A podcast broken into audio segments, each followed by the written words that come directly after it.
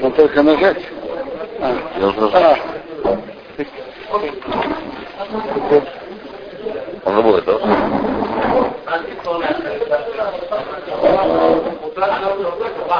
Сильная игра Валера. Очень насыщенная. Поговорим только о нескольких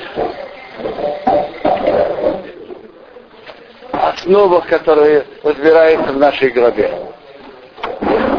Глава начинается с того, как Авра- Авраам принимает гостей. Добро. И мы видим, как Авраам старается, э, с какой щедростью он им дает, как он делает это энергично. Вот поторопился Авраам, просит Сару делать, делать быстро. Какой щедростью он их принял. И, и как, как Садиким говорит, говорят нам наши мудрецы, говорят мало, делают много. Он им сказал, я дам вам хлеб. А потом больше. А дал, а дал больше. Зарезал бычка. Талмуд говорит, зарезал трех бычков. Почему трех? Три гостя, чтобы каждый получил кусочек языка с горчицей. Деликатес. И это основа Авраама. Он все, все время принимал гостей, помогал людям, делал добро. И это имело также влияние на, на людей. Они видели добро Авраама, и видели, Авраам рассказывал про то, что есть Бог в мире. И не надо благодарить меня, а надо благодарить Бога. Так, так Авраам делал добро и при- приближал людей к Богу. Полной противоположностью Аврааму были был Сдом. Сдом сделали как закон, что нельзя принимать гостей. И управление этих городов издали закон, что нельзя принимать в гости людей без домской прописки. Есть кто не живет в доме, не имеет права, не принимает его в гости. И что особенно страшное было в доме, что они сделали это как закон, как правило, как закон, государственный закон этих городов-государств, что нельзя при... делать добро гостям, и нельзя принимать гостей без, без домской прописки, без того, чтобы они жили в доме. Да. Авраам дал трех быков, трех гостям, каждому по языку. А почему он ему дал по целому букву, что он так все, все гостей принимал, или почему именно им он так много дал? Я, он я понимаю, я понимаю, что он принимал щедростью гостей. А может, всех, всех или, или именно их? Все действительно принимал? Я это- понимаю, что это было его правило принимать. Давал ли он всем язык горчицы, я не знаю. Но он принимал всех хорошо, хорошо и всем помогал. Ладно, раз мы прерывались, там еще есть вопрос с тем, чем он их угощал. Он же дал ему молочное одновременно. Почему одновременно? Он раньше дал молочное, а, сливки и молоко, а потом мясное. Мы тоже имеем право так поступать. Раньше есть молочное, а потом мясное. Мы тоже имеем право так поступать. Теперь, есть кто ведут себя, ждут полчаса в середине, есть кто ведет себя по-другому, но мы тоже имеем на это право. Мы говорили сейчас про жителей из дома, что из страшных вещей было, что они сделали себе за закон не принимать гостей. То есть не то, что каждый делал по своей плохой натуре. Это было законом этих городов. Когда кто-то ведет себя плохо, конечно, и многие люди ведут себя нехорошо, это плохо. Но когда это становится государственным законом, правилом жизни, э, э, это ужасно.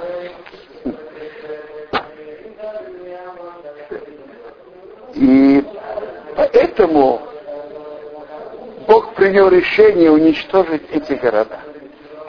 Но тут задается вопрос. Мы знаем, что Бог дал всему человечеству семь заповедей. Мы знаем, какие.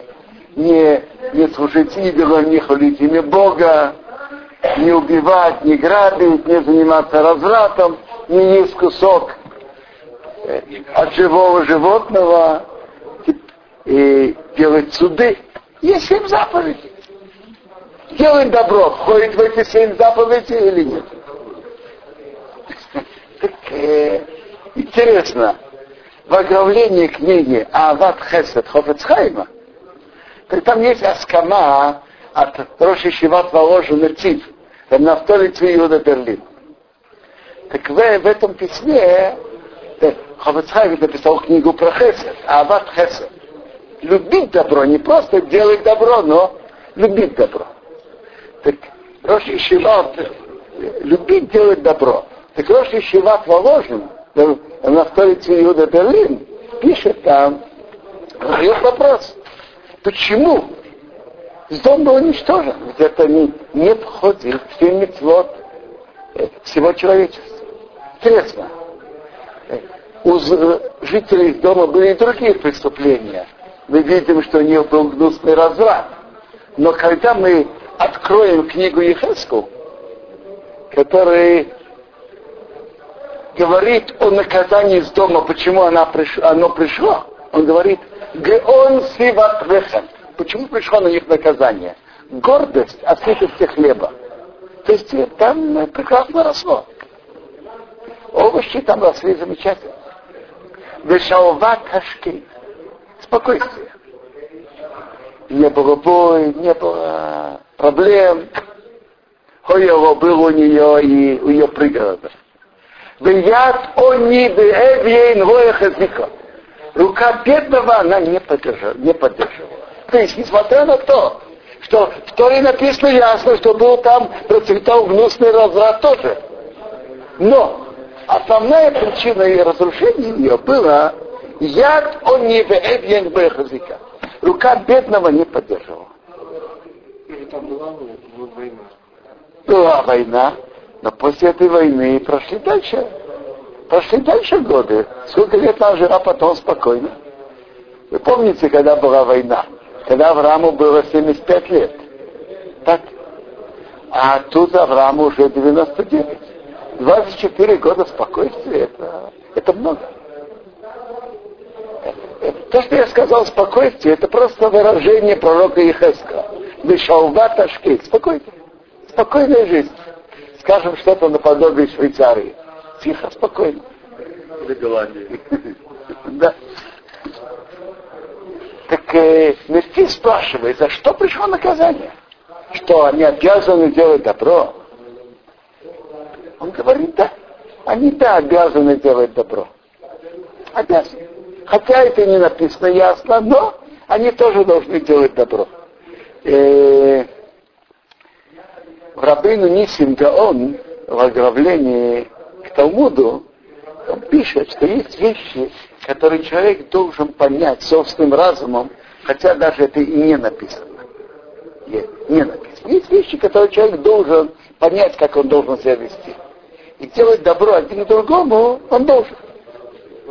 Это, я бы сказал, путь э, э, Рошишиват на Нетивит положен. То есть, хотя это не написано, но они обязаны делать добро. А раз они не делали добро, то они были наказаны. Я слышал еще один интересный, интересный путь объяснить, почему дом был уничтожен. Но чтобы объяснить это, Я, я начну с рассказа. Одна состоятельная женщина, у которой много детей, берет себе домработницу. Домработница приходит, наводит порядок, моет пол, стирает. И в доме, в доме чисто и опрятно. Прекрасно. Через какое-то время работа этой домработницы, какое-то украшение этой женщины не находит. И есть основания считать, что это имеет отношение э, с, с домработницей. Хозяйка начинает думать, э, уволить ее, может быть, закрыть дорогие вещи, так, чтобы не было возможности взять, может быть, наблюдать за ней, предупредить. Она начинает вести расчет. С одной стороны, она прекрасно наводит порядок, с другой стороны, она может украсть. Есть вы, то, что она выигрывает от нее, есть что проигрывает. И рассчитывает, обсуждает, как ей поступить. А теперь мы представим себе другую картину. Она взяла себе домработницу. Домработница, тихая, смирная женщина, пришла, села в 9 утра, посидела на стуле спокойно и сидела до часу. Никакого подозрения в воровстве, никакого ущерба для, для дома. В час ну, работница спокойно, тихо ушла. Э, хозяй, хозяйка дома. У нее будет сомнение, оставить ее на работе или нет? Скажите. Э? Конечно, нет. Ущерба нет. Но для чего я взяла домработницу? Для чего она мне нужна? Я, какая польза от нее? Она ущерба не наносит, но какая польза от нее? Для чего я ее взяла? Чтобы она наводила порядок. Было пол стирала, она ничего не делает. Для чего она мне нужна? Что-то наподобие этого можно сказать про причину того, что Бог уничтожил дом. Написано в Тилим Олам Хесед Ибоне. Мир строится хеседом, добром. То есть построение мира стоит на добре. Этим живет мир теперь. В каждой цивилизации, в каждом обществе люди делают добро один другому кто-то больше, кто-то меньше, где-то это называется социальная помощь, и где-то медицинское обеспечение. Есть разные виды добра, что люди делают один другому. Близкие, далекие. В каждом обществе есть делает добро. Общество, которое поставило то, что человек делает другому добро вне закона, такое общество не имеет права на существование. То есть, может быть, это даже не наказание. Такое общество не имеет заслуги, чтобы существовать. Не имеет права на существование. Может быть, даже не наказание. Для чего они нужны в мире, если они вообще не делают добро, как принцип? Кому они нужны? Какая польза от них миру? Без того, что что все человечество приказано делать добро. Допустим, что такого приказа нету. Но кому, кому это нужно? Мир держится на добре. Но если они так себя ведут, что поставили вне закона делать добро не жителям своего города, они не имеют права на существование. Э, хотел бы остановиться на испытаниях Авраама. Всего в перке, а вот там рассказывают 10 испытаний. Давайте посмотрим на, них, на несколько из них. Ну, первое испытание, что Авраама бросили печку, потому что он не хотел служить, не согласился поклониться идолам и за веру в единого Бога, ему сказали, или ты поклонишься идолу, или мы бросим тебя в печку. Так Авраам не согласился поклониться идолу. И он выдержал испытание. Бог его чудом спас. Интересная вещь говорит нам Эпхай Митволожена про 10 испытаний Авраама. В перке а вот написано 10 поколений от Нуаха до Авраама. Затем написано, что 10 испытаний прошел Авраам, Афину, Авраам наш отец, и выдержал все. Так Рабхаим Воложен обращает внимание, в предыдущем кусочке написано просто Авраам, не написано наш отец. А тут написано наш отец. Почему? Он говорит, что испы... 10 испытаний, которые прошел Авраам, он прошел как наш отец, тем, что он это с удачей прошел, тем, что он сумел пройти через них, выдержать их, он да, дал силы в будущем поколениях своих, чтобы они тоже смогли пройти эти испытания. Пример. Пример очень просто. Авраам прошел испытание не поклоняться идолам даже ценой, э, э, ценой жизни. В будущих поколениях, если мы посмотрим и эпоху греков, и эпоху римлян, и эпоху средневековья, много, очень много евреев, евреи массово были готовы идти на смерть, но не креститься. Это было во время крестовых походов в Германии и Франции. Это было на Украине во время, в, эпоху Богдана Хмельницкого. Вы знаете, что я читал про Богдана Хмельницкого, что они ставили э, такой как зонтик, как палатку, выходил Галашатай и кричал так. Кто хочет остаться в живых, пусть перейдет, будет готов креститься и станет под эту палатку. Галашатай выкрикивал один раз, второй раз и, кажется, третий раз. И только после этого, что почти никто не, не переходил туда, э, так украинские бандиты начинали убивать евреев. И я вам скажу, это, это я говорю про массовые явления, но и про единиц. Было известно, что многие евреев были арестованы, и их мучили, чтобы они крестились. И много, массово они не соглашались на это. И скажу вам прямо, среди них были евреи, которые не во всем все точно и досконально соблюдали. Были среди них люди не самого чистого поведения, но все-таки перейти эту линию они не переходили. Откуда они взяли эту силу? Откуда?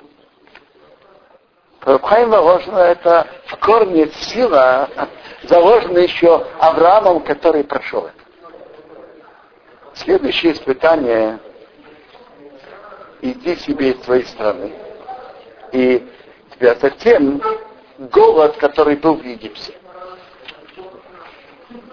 Был, был голод в Египте. Авраам спу... был голод в земле Кнан, прошу прощения, был голод в земле Кнан, и Авраам спустился в Египет.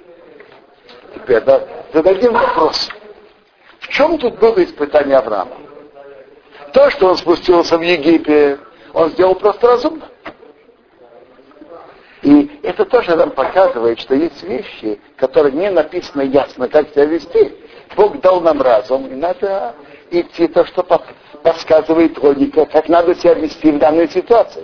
В ситуации голода уходи в другое место, где есть хлеб. И то, что Авраам спустился в Египет, он сделал разумно. Но где испытание?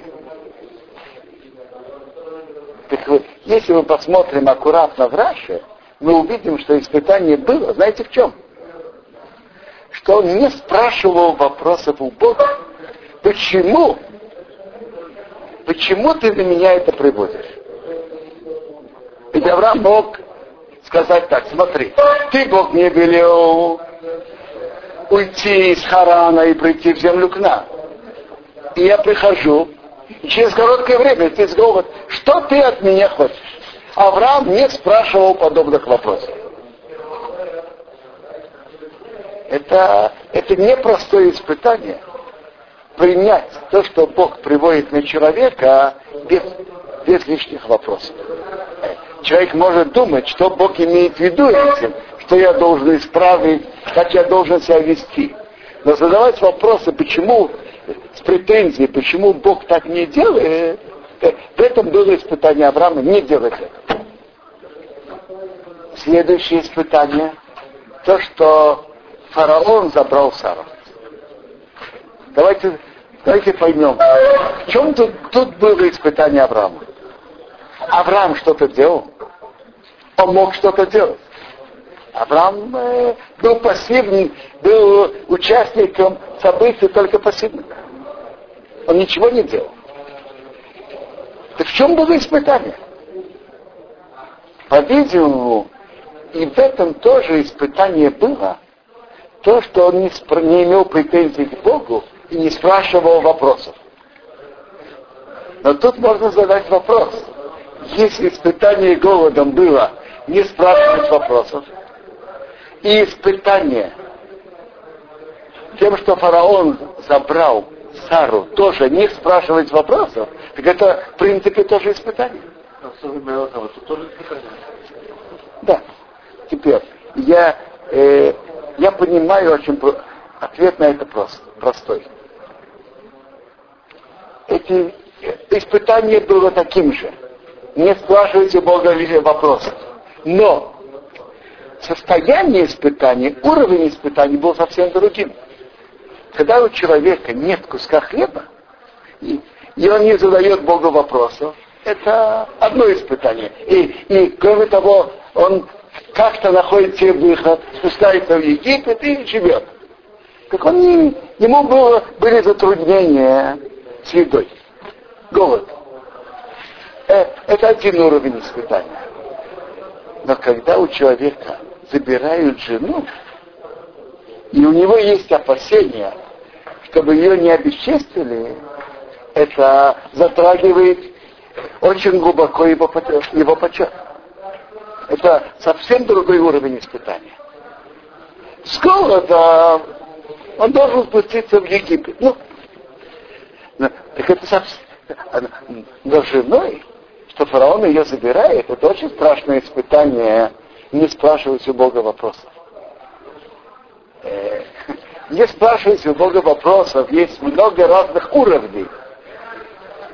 Я думаю, что одно из нелегких испытаний многих евреев, которые прошли гетто и концлагере, было как раз это испытание.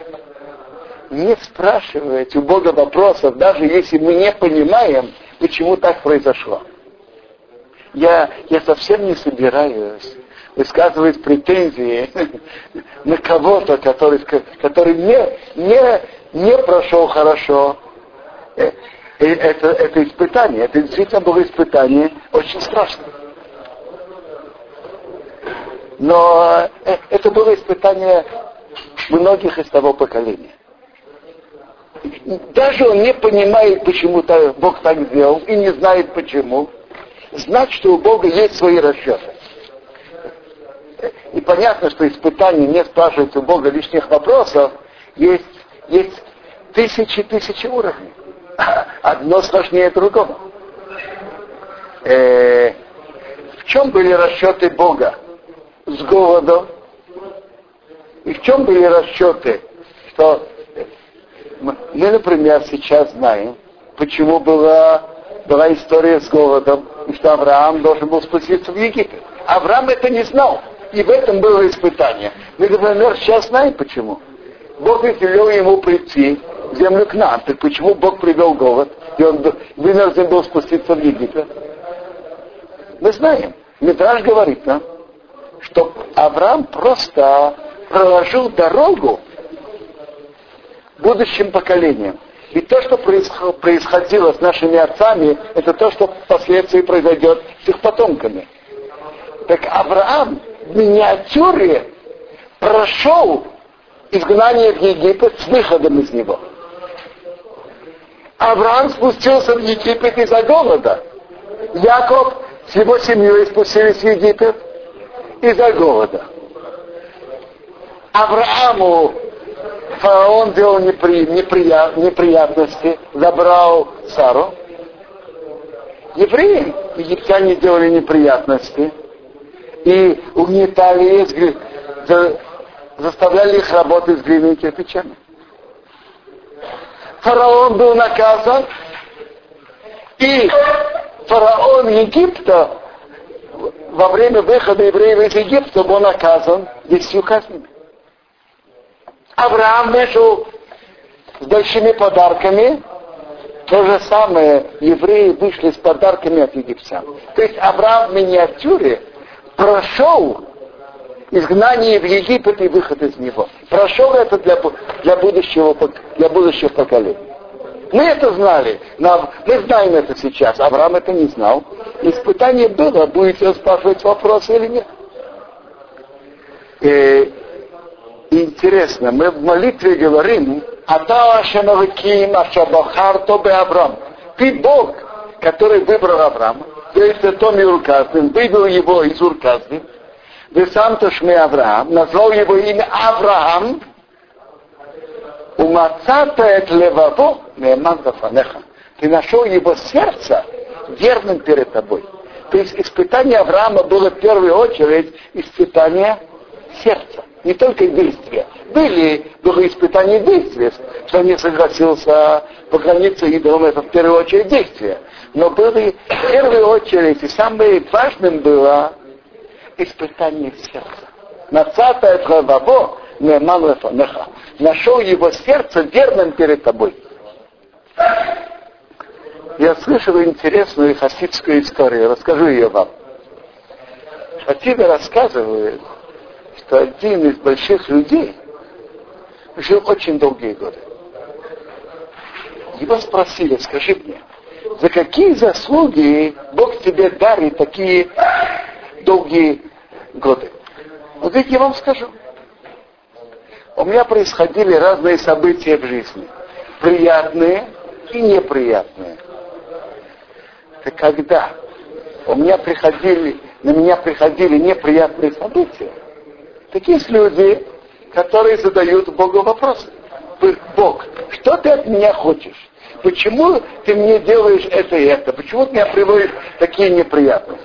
Ну, человек спрашивает, надо ему отвечать его вызывают для объяснения. Я никогда не спрашивал подобных вопросов, так меня не вызвали для объяснения. Поэтому я до сих пор остался здесь. あっ。